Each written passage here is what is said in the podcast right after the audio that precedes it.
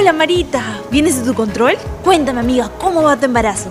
Hola Florcita, todo va muy bien. En el centro de salud me dijeron cómo cuidarme para que mi bebito esté bien.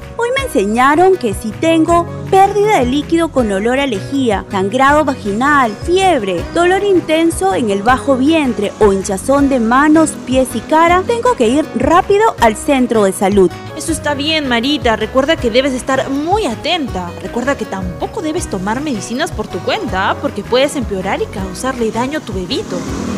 Todos cuidando la salud de mamá. Por una maternidad saludable, segura y voluntaria. Fue un mensaje del gobierno regional Puno y la red de salud Chucuito.